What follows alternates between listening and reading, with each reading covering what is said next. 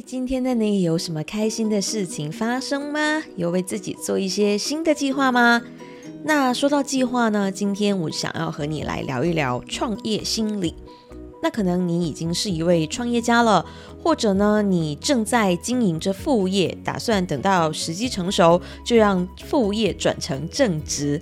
或者呢，你还在考虑什么时候可以创业来获得时间、财富、人生的多重自由？那没有关系，不论你是哪一种情况都好，你都很勇敢，因为创业是让自己迈出舒适圈的重要一步。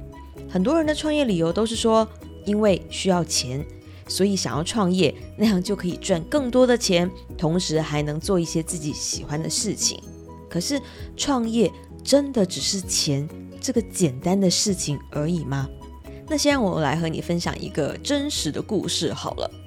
故事的主人公呢，我们称呼他小明好了。他曾经是我的一位学生，他是单亲爸爸，有几个小孩。可能因为和前妻关系不佳的缘故呢，所以前妻并没有打算要带小孩，所以他就同时要担负起又当爸又当妈这样的角色。而平时上班很忙的他呢，也只能拜托学校跟家中的老人来帮忙带小孩。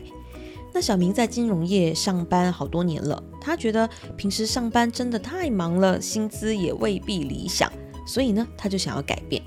于是他就来找我们说，希望可以创业做线上的课程。那在辅导他的那一年多的时间里面呢，一开始我们的确是帮他做了很多的事情。因为他的态度很好，说自己很痛苦现状，非常想要改变。那也说到自己工作很忙，还要带小孩，说自己这个不理解，那个不太会，所以关于技术方面的事情，几乎通通都是我来帮他完成的。可是紧接着，我们发现了一些不对的状况。小明开始问我们，他应该卖什么产品？哈，你是业界专家，你来问我们，你要卖什么产品？因为我们的操作模式是为专家提供必要的协助，让他可以把自己的专业和实体事业搬到网络上面，变成线上事业。这包含了线上事业的行销策略跟技术的支持。接着呢，小明的状况就印证了我们的猜想，他是一个懒惰的人，因为他的策略是。自己不想要花时间、花精力去研究、去学习，然后呢，就用很好的语气跟态度说自己看不懂、不理解，然后乱做一通。然后等我们看不下去了，为了帮他冲刺进度，我们不只是手把手的教他去做哦，我们还在跟他协商之后，更甚至是跳进去帮他完成他本来要去做的必要的步骤。可是他答应我们自己会在之后再来看我们的操作影片，来跟做，来复习，并且会把我们给出的框架来填好内容，但是却是一团糟。你没听错，小明就好像是在开玩笑似的，所有的作业几乎都是在乱做，然后就丢给我们检查了，因为他根本没有在看课程，所以所有的作业都是错的。那当他知道作业不合格需要重做的时候，小明呢就反反复复的跟我们讲说，他已经很努力了，但是他很忙，上班下班带小孩，但是过几个礼拜呢换了岗位，他就会有时间了，就可以来认真做了。然后这个理由用了太多次之后呢，他又开始找新的理由，啊，他不能抛头露脸，因为不能让同事知道他在做的事情，所以上班时间他不能做这个作业。而之后，他的理由就是他不确定自己是业界专家，他不知道他的客户发生了什么问题，他也不知道解决方案，他觉得自己不知道要如何教给别人知识。但是他唯一没有改变的理由，那就是我需要钱，我需要时间自由跟财富自由，我想要改变。听到这里，你们是不是和我们当时一样满心抓狂啊？因为。小明口口声声说的是想要改变的那种渴望，和他实际做出来的事情却完全不是一回事啊！同时，我们还发现他不只是一个懒惰的人，他还是一个喜欢抱怨的人。他会把他的无法办到、不成功，通通归责于外界的环境，什么前妻不配合啦，公司不配合啦，同事不友善啦，上班下班接小孩已经很累了，所以没时间没精力啦，等等等等。你可能会注意到，他有提到说，哎，几个礼拜轮换岗位之后，他就有时间了，就能来认真做了，对吧？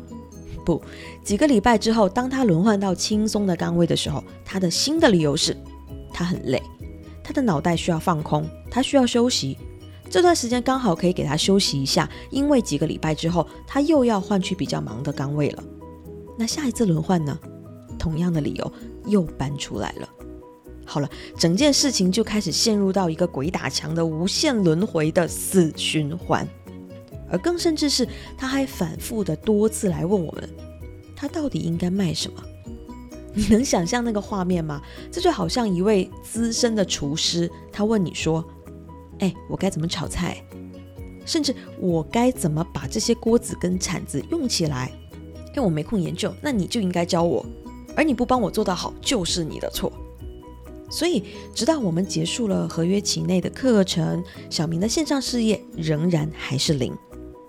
而当其他同学都已经把目标加码设定成千万台币的时候，小明的进度仍然停留在找理由和抱怨。所以啊，创业本身它真的不只是钱的问题而已。创业在很大的程度上是在考验你的心脏是否够大颗，你的意志力是否够坚定，或者说取决于你的态度是否够正面，以及你对于改变的渴望到底是有多深刻。因为如果让自己习惯觉得是说什么都是外界因素导致的，所有的错都是别人的错的话，那么，一个人就算有再好的条件和机会，他也很难成功。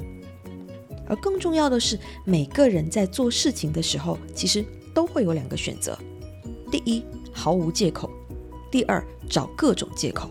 而这两种选择，唯一的差别就是渴望。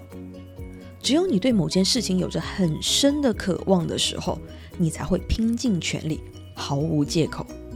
而也只有这个选项，你才会成功。所以这就是我今天想要和你分享的全部。而很巧合的是，昨天晚上我刚好看到木曜四超玩的主持人温妮写下了这样的一句话。他说：“如果一点点事情就把你打败，那么这就不是你渴望的事情。”是的，或许我们都应该不断的去检视自己去做和不去做的理由，不断的去检视内心里面那份渴望。而这份渴望，就是你可以成功创业的先决条件。希望你可以不断的点燃内心的渴望，成为一名成功的创业家。当然，也要祝福小明，希望他可以学到这份代价和功课，做出真正的改变。因为我们仍然期待听到他成功翻转的好消息。